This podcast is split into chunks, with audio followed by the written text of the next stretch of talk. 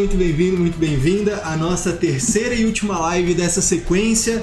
Fature mais e tenha menos concorrência. Estamos aqui para falar de nicho, para falar de segmentação na contabilidade.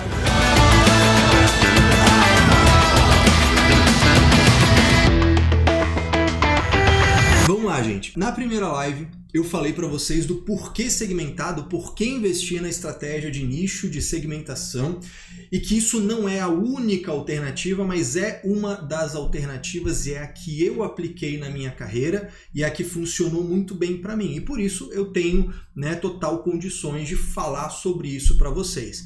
Ah, Caio, mas eu poderia também aplicar uma estratégia X, Y, Z? Poderia, mas não é disso que eu estou falando aqui. Estou te dando né, uma possibilidade aqui. Na segunda live, eu avancei um pouquinho com vocês falando sobre né, o quanto segmentar, o quanto nichar né? Ah, você é extremo, né? Ah, vou entrar nessa coisa de nichar e não vou atender mais ninguém. É, você 880, você é radical. Ah, eu só atendo isso, não atendo mais nada. A gente viu que não, não precisa, né? Isso, assim, pode ser um caminho, mas não necessariamente. E a gente falou também, trocou uma ideia um pouco sobre mensurar essas coisas, né? Sobre você analisar os teus números em relação a isso.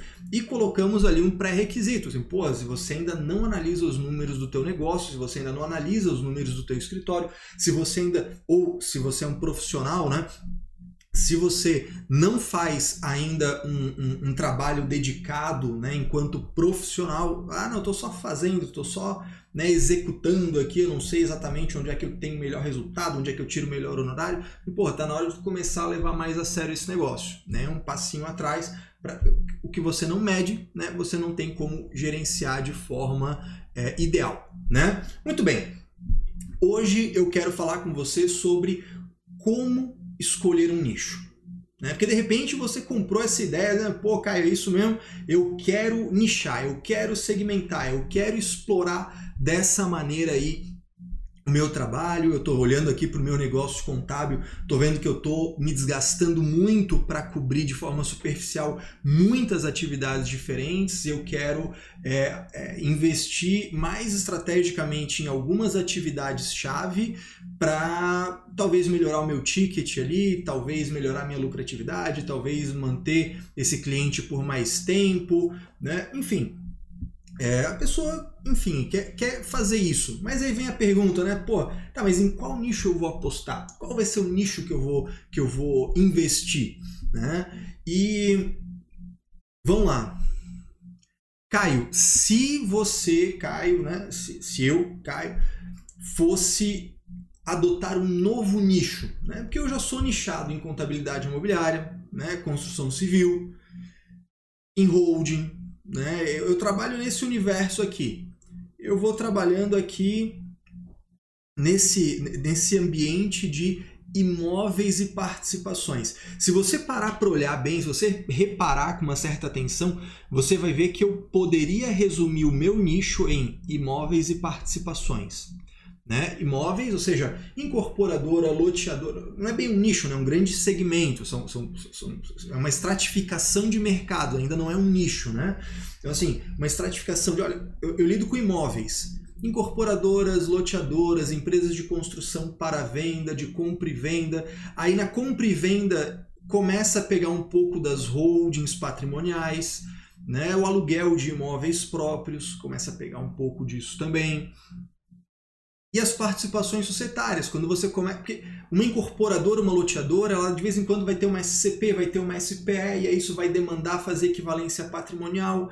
É, a holding, quando é uma holding de verdade, vai envolver isso também. Então eu avancei nesse flanco, fui, fui por ali.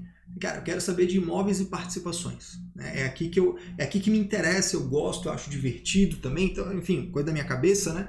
Eu acho legal. Então eu fui por ali. Se eu fosse pegar um próximo, né, se eu fosse atacar em mais uma frente, onde eu poderia ir? Né, onde talvez eu fosse, talvez eu não fosse. Quero trazer algumas considerações da forma mais prática possível para vocês e também tentando tirar da cabeça de vocês algumas neuroses que a galera começa a botar por aí, né? Esses palcos, esses eventos, um monte de, de firula que tem por aí, tudo fica muito lindo, né? Nos eventos, nos palcos, nas mentorias. Então, vamos falar de uma coisa bem prática, bem pé no chão. Vamos lá. Primeiro de tudo, eu quero que você leve em consideração é, um tripé. Quero que você leve em consideração três, é, três pilares para essa tomada de decisão. O primeiro pilar que eu quero que você leve em consideração é. Eu vou colocar nessa ordem, mas assim, de antemão eu já quero te dizer, essa talvez seja a grande roubada que você encontre por aí.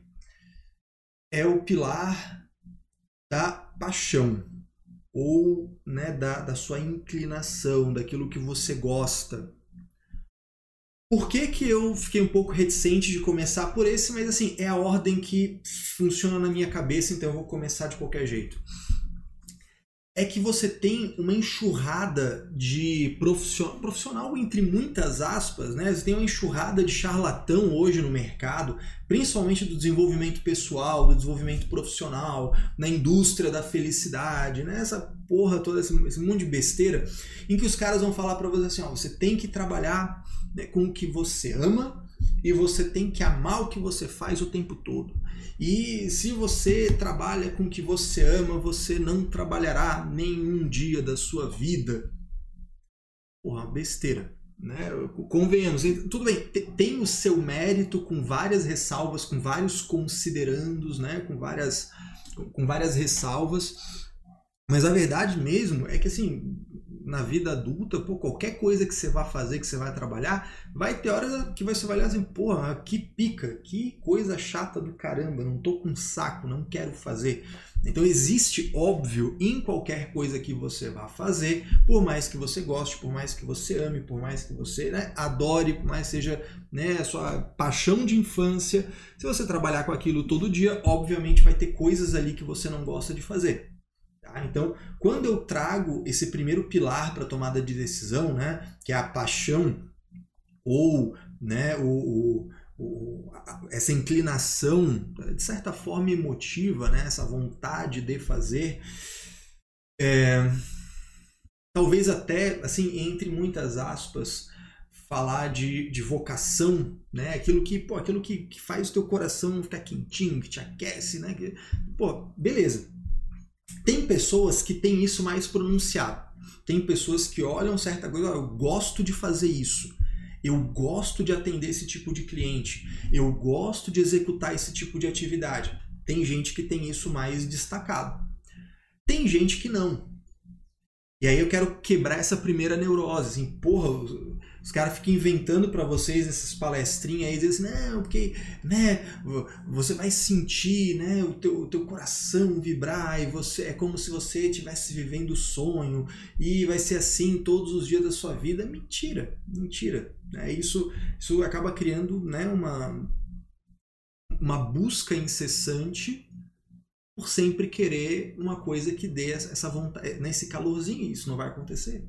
Daqui a pouco tu vai lidar com uma parte chata do teu trabalho e tu vai desistir. Daqui a né?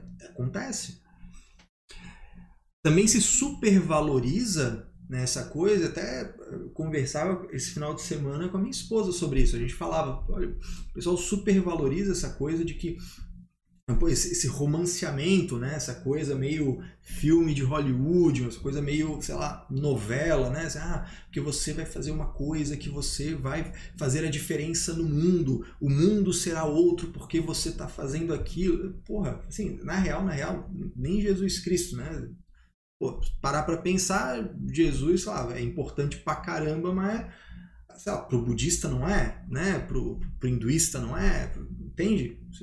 Não necessariamente. Então, esse primeiro pilar, esse primeiro fator né, da, da paixão, ou da, da vocação, ou da inclinação, eu quero que você leia ele com bastante ressalva. Não necessariamente é uma coisa que você é apaixonado por fazer e você sonhou em fazer isso todos os dias da sua vida. Não, isso aí é máquina de frustração. Aí inverte a frase, né? né? Trabalhe com o que você ama e você não amará isso mais nenhum dia da sua vida. Porra, não vai acontecer.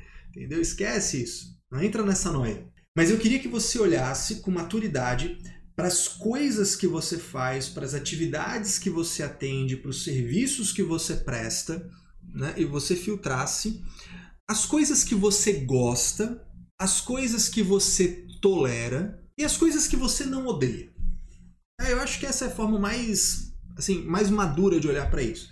Assim, cara, tem um monte de coisa ali, um monte de atividade, né, um monte de coisa, né, tem um monte de, de, de, de segmentos que você já atende. Cara, eu já tenho escritório, você olha para a tua carteira de clientes, né, cara, eu sou um profissional autônomo, você olha para as coisas que você executa, ou os serviços autônomos que você faz, que terceiriza, que quarteiriza, você olha para isso e pensa o seguinte, cara, dentre isso tudo, o que eu odeio?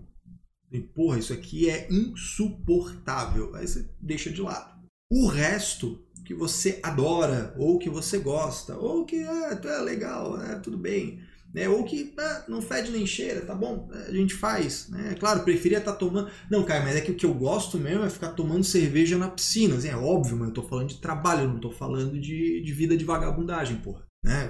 Tô falando de trabalho coisa que você gosta, mas óbvio que você preferia, sei lá, tá, tá namorando a tua esposa, né? Tá lá tomando vinhozinho, tá jogando uma bola, beleza, é outra história. Então, esse primeiro ponto, né, esse, esse primeiro pilar, a gente vai olhar dessa forma. Tá? A gente vai olhar né, com, com essa medida. Coisas que eu adoro, coisas que eu gosto muito, coisas que eu tolero, coisas que eu não odeio. Assim, pô, beleza. Ali, alguma coisa já caiu fora. É, Caio, mas eu odeio tudo. Porra, então muda de emprego. Então, sei lá, né, vai fazer outra coisa da vida. Então, pô, vira uma, vira uma máquina de infarto, né? Mas vamos lá. Primeiro pilar resolvido. Agora vem um segundo pilar, que a gente vai olhar para essas coisas todas, para essas atividades, para esses segmentos, para essas coisas. Você vai olhar para aquilo e você vai ser muito sincero, muito sincera em analisar aquilo que você tem facilidade. E a gente tem que ser franco, a gente tem que ser sincero com a gente mesmo. Tem coisas que eu tenho mais dificuldade, tem coisas que eu tenho mais facilidade. Então, assim, já não tem mais a ver com gostar ou não gostar, independente disso. Agora eu vou olhar, de certa forma, entre muitas aspas, com muito cuidado, eu vou falar que é, o, é, é a parte do dom. Sabe? Tem coisas que, pô, você para para estudar e flui. Tem coisas que você vai fazer e flui, que você aprende rápido, que você tem facilidade de pegar, que você pegou enquanto tem geral lá se matando para entender o negócio, você pá, pá, pá, resolveu. Então aqui a gente já começa a ter dois fatores sendo articulados. Coisas que você ama, que você adora, que você gosta, que você tolera, que você não odeia. E dessas a gente filtra por esse segundo pilar, pilar, para esse segundo né, filtro até vamos chamar, você vai olhar aquelas coisas que você tem mais facilidade, que você tem um certo dom, que você tem uma certa facilidade, agilidade de pegar. É, todo mundo tem isso, assim, ah, pô, eu, eu, eu até gosto de uma coisa, mas eu tenho dificuldade. E aí você tem que tomar cuidado, porque sempre tem aquele teu amigo sacana. Normalmente a, a, as mulheres são mais gente boa nesse sentido, né? Que, que, não querem magoar a amiga, e aí vão falar, não, mas você é ótima nisso, não, amiga, mas você é demais. Mas na verdade, na verdade não é. Né? Então, pai e mãe, quando quer, normalmente mais a mãe, né? Ah, mas você é ótimo em tudo, você faz super bem. Deixa isso de lado. Não ser bem mais franco. Assim, às vezes, normalmente a amizade masculina, ah, cara, isso é, isso é, sei lá, é racismo, é feminismo, isso é, sei lá, o quismo. Não é. É que assim, homens têm uma dinâmica diferente de mulheres. A gente vê isso nas rodinhas de amigo. O homem normalmente ele é o primeiro que faz. Ah, ah, meu amigo, você acha que eu sou bom nisso? Ah, porra, você é horrível. Às vezes o cara é até mais ou menos, a gente vai lá e tira uma onda e fala que o cara é horrível. É assim, né? Então, nesse lado tem uma certa vantagem. O que eu quero que você olhe com, com muita sinceridade, com muita franqueza, não olhar para aquilo que você gostaria que fosse, mas para aquilo que é de verdade.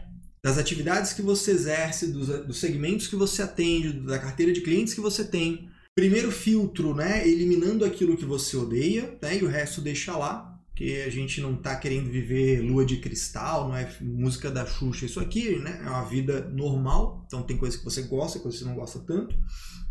E no segundo filtro, você vai arrancar fora aquilo que você tem mais dificuldade. Por que disso? Ah, Caio, mas se eu trabalhar duro eu consigo. Não, eu sei, é que assim todo mundo tem as mesmas 24 horas. E agora eu quero que você analise comigo da seguinte maneira. Cara, se você tem, mesmo que você goste, tá? porque as coisas que você gosta mais, você vai ter uma tendência a suportar mais tempo estudando, se dedicando. Porém, se você tem dificuldade naquilo, você tem muita dificuldade em pegar aquilo ali, o que, que vai acontecer? Você vai gastar muito tempo para ficar meia boca. E assim, meia boca não resolve.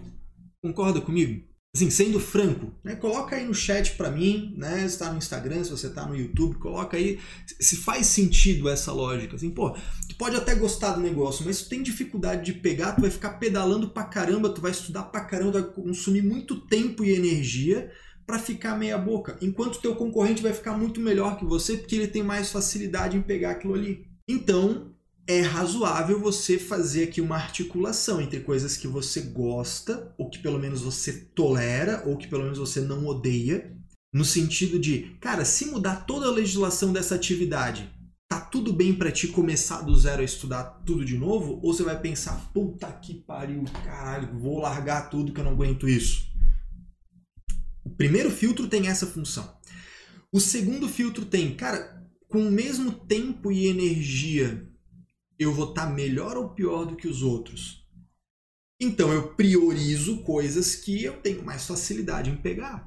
Né? Eu, por exemplo, ficou nítido para mim quando eu comecei a, a, me comparar com os outros que toda vez que era uma matéria sobre imóveis, ah, uma permuta, uma dação em pagamento, entender uma contabilização pelo POC, cara, eu, eu olhava para aquilo fazia muito sentido rápido para mim né? participação societária, mais valia, menos valia, goodwill. Eu olhava para aquilo assim, cara, entendi, fez sentido para mim.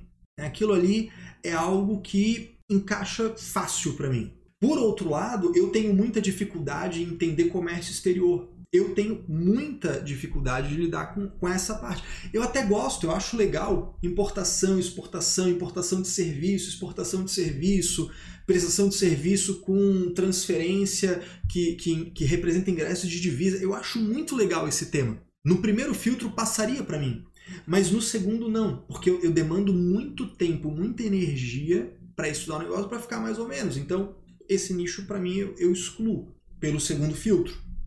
A galera tá falando aqui, parece que eu não tô tão doido, tá falando que é, faz muito sentido, faz sentido, né? Perfeita a colocação. Se é perfeito, realmente eu não sei, mas assim, é a ideia central da parada. Né? Beleza. Muito bem. Então já tem dois filtros. Só que agora aqui a gente vai botar o pé na realidade de uma forma mais consistente e vai pensar da seguinte maneira.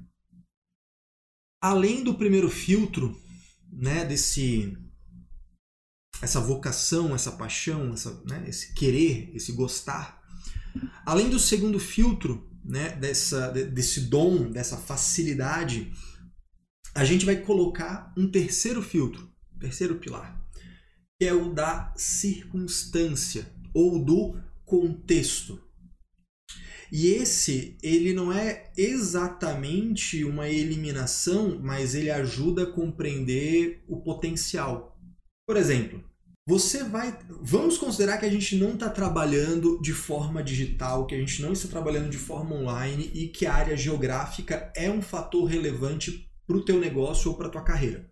Tá? Eu vou atender consultoria de, sei lá, agronegócio, mas eu estou numa região que não se explora agronegócio. Porra, tem pouco cliente potencial para mim na área que eu vou atuar. Então, assim, você entende que por mais que você ame, por mais que você tenha facilidade pra cacete, você vai ter pouco potencial de mercado para explorar. Ah, Caio, mas isso pode ser uma, uma variável positiva, porque é um negócio, é, é uma área que não, não se desenvolveu ainda na região. É, mas você vai ter que esperar isso acontecer ou fomentar que isso aconteça. Por outro lado, você pode ter um, uma densidade de, de atividade, né? uma densidade de empresas daquela atividade na tua região, e você olha ao redor e você vê poucos contadores que entendem realmente dessa parada. E esse é um cenário muito comum. E sabe por que, que esse é um cenário muito comum? E aqui eu vou ser obrigado a ser bem realista com vocês. Isso é um cenário muito comum porque a grande maioria do mercado contábil é ruim pra cacete. Porra, desculpa, mas assim, a maioria dos escritórios de contabilidade não faz contabilidade, a maioria dos escritórios de contabilidade não atende todos os regimes tributários, a maioria dos escritórios de contabilidade não sabe fazer uma porra de uma ECF direito. Então, assim, é aquilo que eu, eu vivo falando isso para vocês. O nível médio ele é tão baixo, tão baixo, tão baixo, tão baixo, que só de você fazer direito as coisas você já se destaca. A gente já conversou antes. Não vou voltar, não, né? não vou continuar aí né, chutando caído por causa disso. Agora, tem atividades também, eu vou correlacionar um outro fator aqui. Tem atividades que são mais simplórias. Né? Tem atividades, sei lá, né, um serviço qualquer lá que é anexo 3 no Simples Nacional, que não vai entrar em fator R e que se for para o lucro presumido vai aplicar presunção de 32 e pronto, né? E sei lá, vai ter no máximo ali, a redução para 16 se, se ficar dentro da regra dos 120 mil, né? enfim, é, é uma atividade muito simples, é uma atividade muito simplória, ou seja, Qualquer pessoinha aí com dois, três neurônios pega esse cara e atende direito. Ou seja, o quanto você gosta, né? O quanto que você tem facilidade. Isso não vai ser muito relevante, porque o negócio é tão fácil de atender. Né? o Montival falou ali, cadê o lucro real? Porra, o escritório em geral nem sabe o que é lucro real. O que é lucro real? Ah, pois é, eu vi que tem isso aí. Nem sei direito. Né? Pô, tem uns caras que estão vendendo aí curso para ser especialista em Simples Nacional. Tu tem noção do que, que é isso? Assim, é, é, é a. É, é, é, a confirmação da decadência. Né? Ah, porra, tu vai ser especialista em Simples Nacional, hein? Porra, tu é foda, hein? Tu sabe apurar. Vai fazer. Você vai saber fazer PG das D. É porra, meu filho. Me desculpa, tá?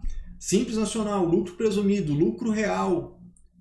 Eu vou, eu vou evocar o que o que meu finado pai falava, o seu Renato falava, falava assim, ah, meu filho, isso aí não é mais que eu tô obrigação.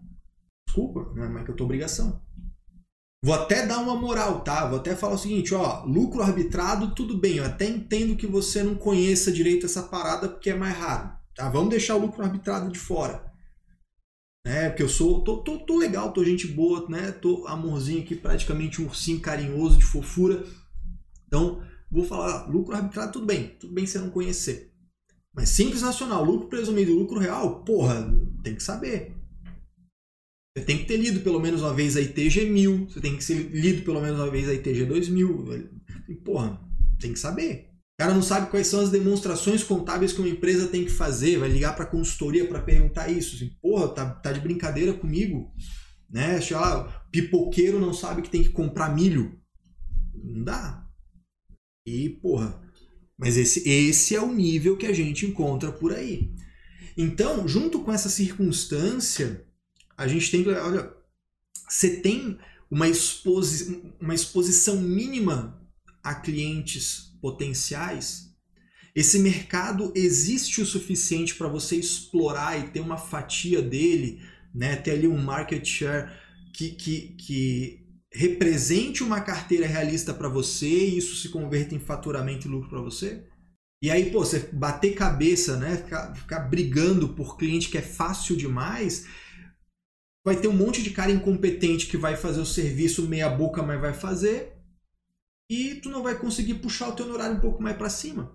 Então, assim, de certa forma, se você olhar para uma atividade que é um pouco mais complexa, pelo fato dela ser um pouco mais complexa, dela ter um pouco mais de particularidade, você já cria uma certa barreira.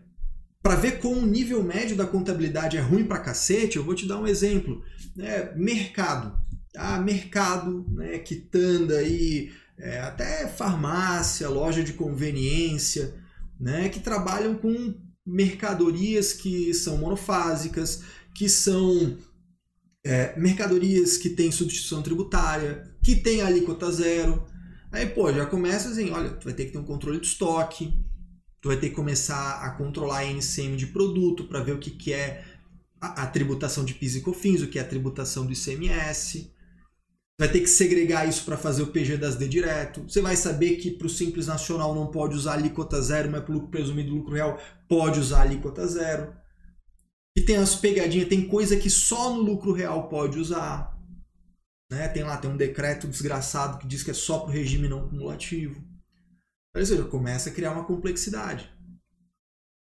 Ah, pô, o cara vai pegar corretagem de imóveis, né? Pô, tem ali uma parece uma atividade simples, mas tem um monte de formas de realizar a corretagem, de realizar a intermediação. Já começa né, a se aprofundar ali.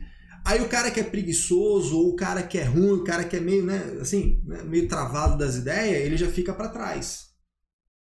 Já fica, né, mais para trás. Aí você pega uma área que os caras são mais, é, assim, são mais criativos. Ah, vai ter que fazer uma estruturação de negócio, vai usar uma SCP, vai usar uma SPE, vai fazer uma empresa investida, vai fazer um consórcio. E, pô, já entra num planejamento societário. Não é todo mundo que tem bala na agulha para fazer isso aí. Nessas atividades que são um pouco mais complexas, né, o mercado digital, pô, atender MEI, atender produtorzinho pé de chinelo, é, anexo 3 lá, Simples Nacional, é fácil. Mas e quando esse cara começa a crescer? Quando ele começa a estruturar? E quando ele começa a ter produtos que todos juntos daqui a pouco vai, sei lá, estourar o, o lucro real? Aí o buraco é mais embaixo. São né, nesses momentos que você olha para uma atividade um pouco mais complexa ou que você pode entregar mais acima da média. É aí que você olha assim, cara, se eu gosto um pouco mais disso, eu vou me dedicar mais a isso se eu tenho mais facilidade, o tempo que eu, me dedico, que eu me dedico a isso gera melhores resultados. Além disso, se a atividade é um pouco mais complexa, eu empurro, eu expurgo a galera que é meio lenta, porque o cara não vai conseguir aguentar o tranco. Eu vou quebrar minha concorrência na base da porrada. Vamos lá. O cara não sabe nada, o cara não sabe controlar um estoque, o cara não sabe fazer gestão de custo, o cara não sabe segregar produto, o cara não sabe a diferença de uma SCP para uma SPE, o cara não sabe a diferença de uma coprodução para um afiliado.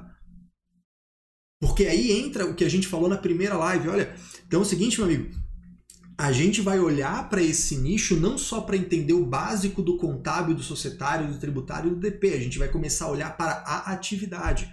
Eu vou entender o que o meu cliente faz. Eu vou falar a linguagem dele. Para quando ele sentar comigo, ele vai não, porra, esse cara, ele, ele entende do que eu estou falando e quando ele fala, eu sei que ele entende do meu ambiente de negócios. Pronto, imediatamente você passa segurança. Sim, não estou inventando nada, gente, é, é, é o mínimo. Se você parar para pensar, Imagina que você aí vai contratar um, né, você é contador, você vai contratar um cara para cuidar do teu marketing. Lá, vai cuidar da tua, do teu Instagram, né? Vai cuidar das tuas redes sociais. O pessoal fala assim, redes sociais, é, cuidar do teu Instagram, né? Imagina. Aí você fala para ele assim: "Ah, eu sou contador".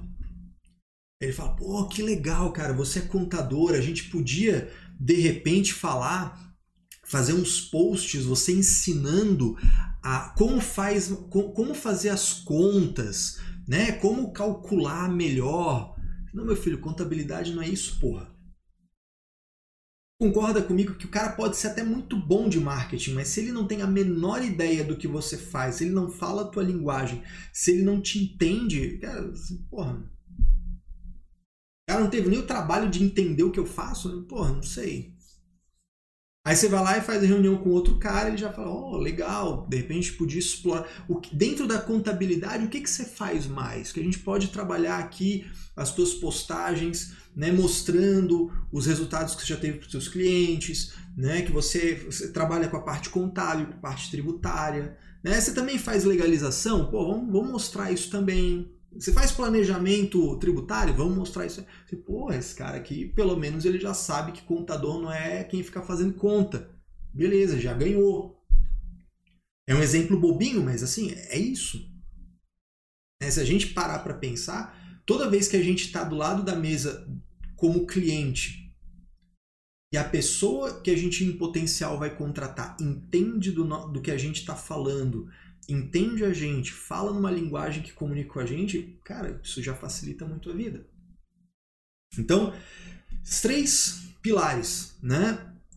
A gente pode chamar aí de, de paixão, né? de, de gosto, de, enfim, né? de vocação, enfim é o que a gente tem que tomar cuidado, né, para não cair no charlatanismo, né, do ame o que você faça, ame todo dia, você não pode ter um dia de mau humor, porque senão você tem que mudar de lugar. Esquece essa porra. Segundo filtro, facilidade, né, ou um certo dom, né, aquela facilidade em aprender, ou pelo menos não tem dificuldade. Um terceiro filtro, né, a circunstância, né, o contexto, para você não dar murro em ponta de faca e tentar né, vender né, gelo para esquimó, não tentar né, ficar inventando moda aí, nadando contra a maré. Tá?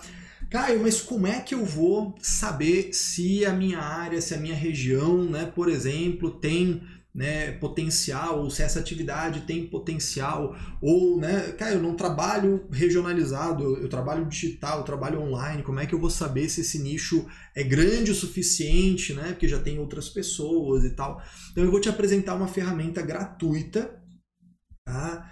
Falou ferramentas, ah, meu Deus, ele vai me vender um software, vai me vender uma assinatura. Não, porra, é um site do governo, tá? Negócio que é de graça, você entra lá, só tem que ter internet. Tá? Então, para quem está no YouTube comigo, eu vou compartilhar minha tela aqui para vocês acompanharem. Tá? Caio, eu estou no Instagram. Né, ou você fica só escutando, ou você se joga lá para o YouTube. Tá bom? Pronto, está na tela. Vamos lá.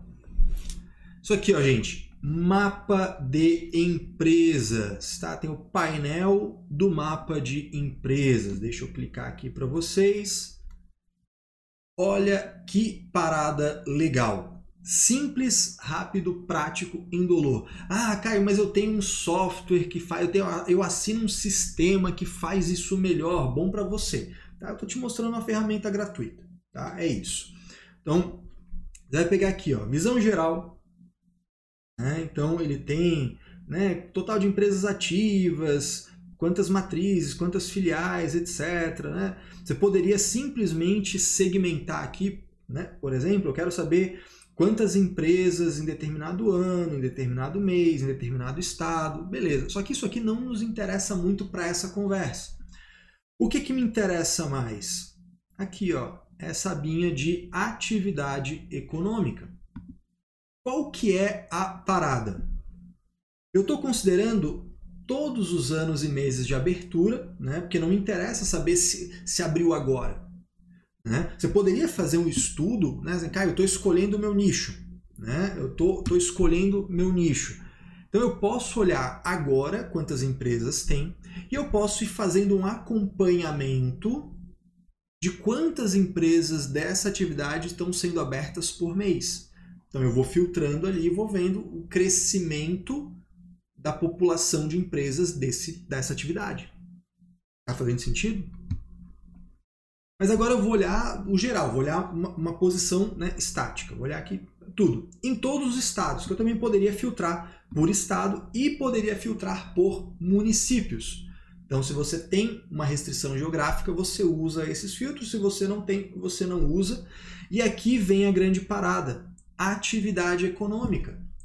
Porque a partir do momento que você olhou para a tua carteira de clientes, né, olhou para quem você atende, passou por esses filtros, olha que legal, você pode olhar dentro da tua carteira atividades que você já atende e que você gosta, ou você pelo menos tolera, que você também tem facilidade você já tem uma carteira ali e você viu que tem uma densidade de empresas desse, dessa atividade. Tá ali, assim, porra, né? Tem essa galera. Então você já está começando dali. Então o esforço de segmentar na tua empresa, né, de fazer dessa pivotadinha, vamos chamar assim, para segmentação, para o nicho, para destacar um pouco mais de tempo. Lembra que eu falei na segunda live? Entre 8 e 80 tem uma, um gradiente possível. Então você vai aos pouquinhos vai se especializando, mas já pegando uma parada que está na tua carteira. Não começar do zero. E aí você vai pegar, assim, ó, essa atividade aqui. Então eu vou olhar lá, né? Ó, tá aqui, tá tudo. Eu vou tirar tudo, né? E vou pesquisar aqui, por exemplo, incorporação. Filtrar aqui, né? Incorporação de empreendimentos imobiliários. Beleza. Deixei só incorporação de empreendimentos imobiliários. Filtrei essa atividade. Olha, cara, no Brasil a gente tem hoje 132.200 empresas ativas. E, porra, isso aqui é legal para mim. Além de incorporação, eu vou atender loteamento. Pô, legal, já tem aqui 142 mil. Já percebi que, que o nicho de incorporação é maior do que o de loteamento, mas são duas atividades são, são tão parecidas, tão parecidas que dá para atacar junto. Não, Caio, eu, eu, eu, eu, curto a ideia de trabalhar. Deixa eu marcar tudo, desmarcar tudo de novo. E, Caio, sabe o que, que é? Eu curti aí essa ideia de trabalhar com holding. Colocar aqui, holding de instituições não financeiras e vou colocar né, para ver. E, porra, tem 78.400 blocks holdings aí no Brasil. Poucas, poucas. Ah, Caio, mas então é um nicho muito pequeno. É, só que aí vem a questão. Holding é um nicho que tem a ver com você abrir. Você planejar novas holdings e mantê-las contigo. São duas atividades distintas, né? Planejar e constituir é uma coisa, outra coisa é manter a contabilidade regular dessa holding. Então você tem um nicho de 78 mil. Ah, é pouco? É, é pouco. É pouca, pouca empresa, pouca holding. Considerando aí os patrimônios altos que a gente tem no Brasil, pouca empresa. Então, nesse caso, a leitura que eu faço desse mapa de empresas é um pouquinho diferente. Eu estou lendo o seguinte, cara, tem pouca holding aberta e tem muita gente ganhando cada vez mais grana. Olha essa galera do mercado digital, olha essa galera do agro, olha. E, porra, essa galera não está cuidando ainda do patrimônio. Então tem um mercado potencial. Perceba, esse terceiro filtro né, da circunstância do contexto não tem a ver com simplesmente focar onde tem muita empresa já. Claro, isso pode ser um ponto, mas você pode usar esse mapa de empresa para começar a identificar, cara, quantas holdings tem aqui na, na, grande Florianópolis, por exemplo, que é onde eu estou. Eu vou filtrar ali por estado, vou marcar ali os municípios, vou ver, cara, tem pouco mercado interessante para mim. Ah, Caio, eu vou focar em frigorífico, porque tem lá, tem um monte de paranauê tributário, tem um monte de questão de atividade regulamentada, tem um monte de questão lá de, de saúde, de sanitário, que a galera não, não manja. E, pô, filtra, vê quantos tem e tal. É, pronto, tamo aí. Faz sentido, gente? Então, resumindo a nossa conversa de hoje, três filtros né? A tua paixão, né? A tua paixão ou tua vocação, tua facilidade ou teu dom, a circunstância em que você está ou o contexto em que você se encontra, para você medir exatamente se você vai atrás de oportunidades ou se você vai aproveitar as melhores que já estão ali mais próximo. E aí você vai nivelar isso pensando em atividades um pouco mais complexas, porque aí, cara, é o seguinte, você não pode ser preguiçoso. Né? Você tem que olhar assim, pô, eu vou estudar todo dia, eu vou me dedicar a isso, eu vou fazer curso para entender da atividade. Não só curso de contabilidade, de tributação, de societário, de DP, mas também curso da atividade em si. Eu vou fazer networking nisso, eu vou ver se os caras têm um sindicato, uma associação. Eu vou lá para dar uma palestra para os caras, eu vou fazer live para falar com essa galera, eu vou falar a linguagem dele. Porque eu falei isso lá na primeira live e eu quero trazer de volta para vocês isso para que fique muito claro conforme você vai nichando na entrega, no resultado, isso te alimenta para você poder fazer promessas mais específicas que vai te fazer captar mais gente. E essa gente que você captou, você entregando melhor, vai te indicar mais. Isso vai te dar expertise para te validar como especialista. E se você tem uma certa facilidade com isso, segundo filtro que a gente viu hoje, e se você gosta um pouco, mínimo pelo menos disso, você vai começar a ganhar mais dinheiro com essa parada. E como você vai começar a ganhar mais dinheiro, você vai gostar mais ainda. Porque na verdade é isso. Quando você. A gente tende a gostar das coisas que a gente sabe fazer bem e que geram bons resultados.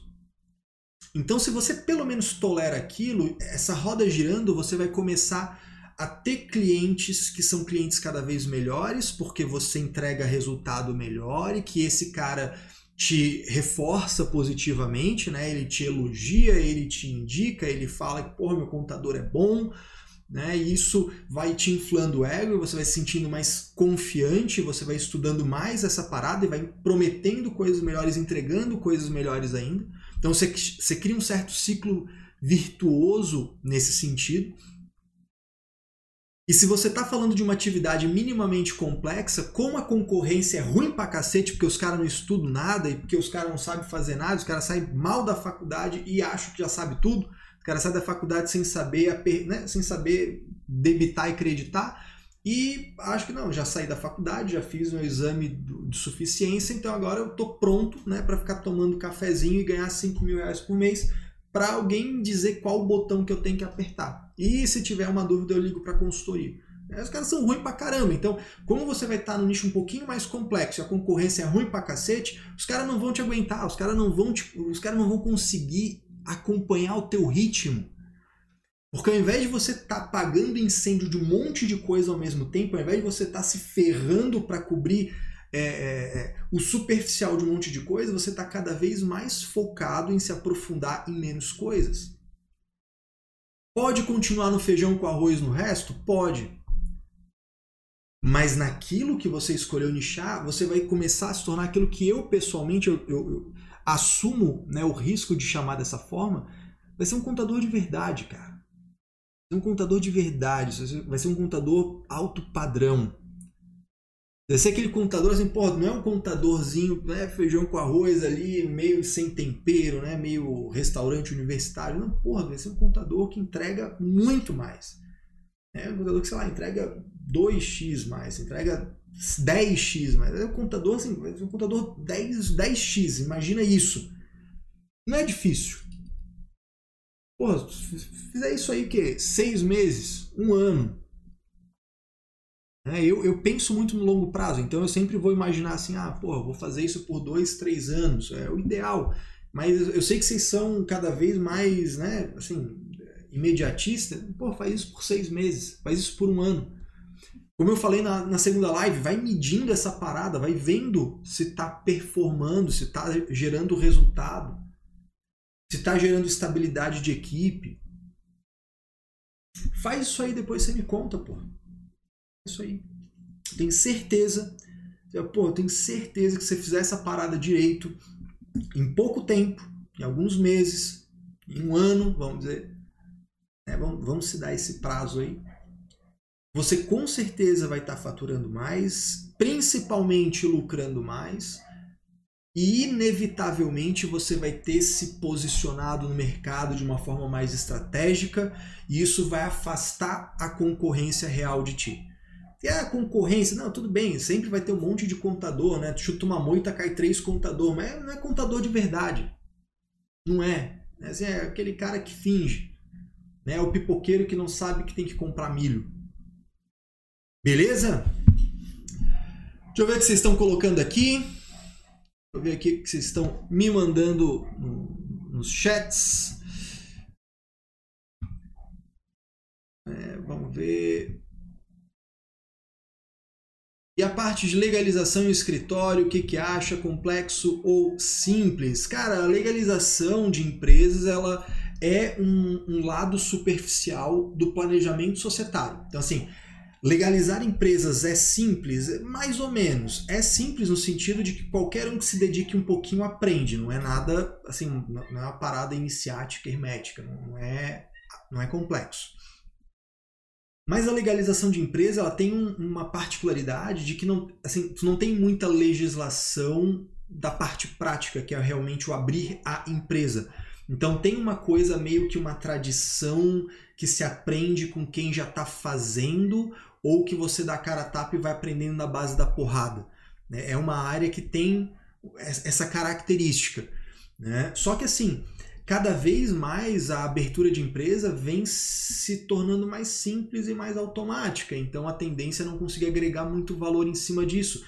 Aí entra esse aspecto de você gourmetizar, né? entre muitas aspas. Você vai só abrir empresa ou você vai fazer um planejamento societário? Você vai só abrir empresa ou você vai fazer uma viabilidade financeira de negócio? Você vai só abrir empresa ou você vai fazer uma consultoria de, de gestão e finanças para o cara? Aí eu acho que dá para melhorar bastante aí essa abordagem, tá bom? O que mais aqui? É, planilhamento de custo, né? Ótimo ponto.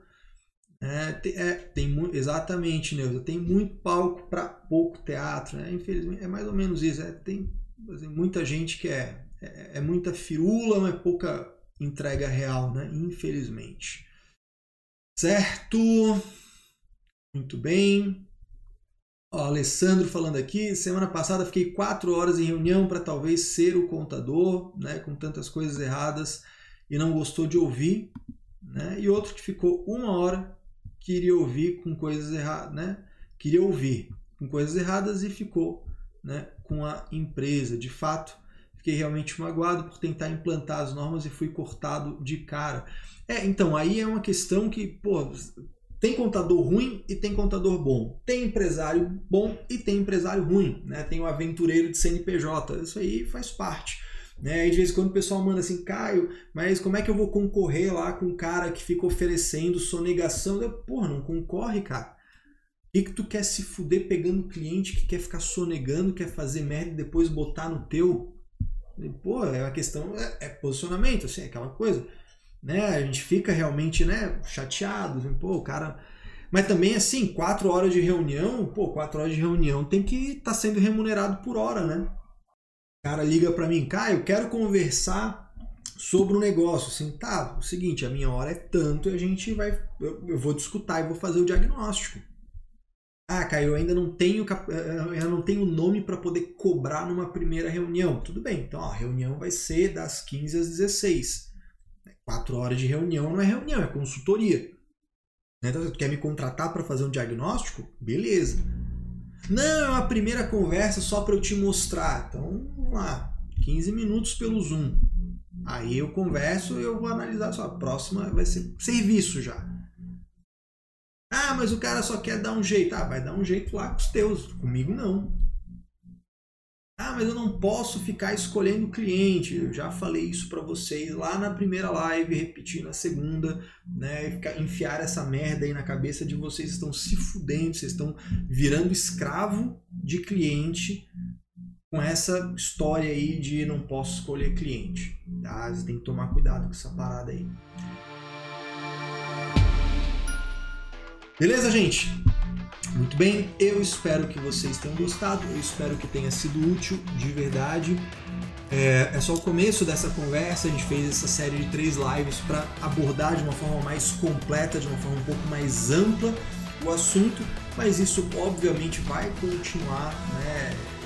Forma acessória, vai continuar aí girando em torno dos nossos temas aqui nas lives pelo YouTube, nas lives pelo Instagram, nos posts, nos stories. Né? Para isso que eu estou aqui, é, quero que vocês contem comigo para isso, para que a gente eleve de verdade o nível da contabilidade, obviamente dos contadores. Só tem contabilidade boa se tem contador bom, e é isso que eu quero para vocês, fazendo contabilidade de verdade, sem enrolação e indo direto ao que interessa.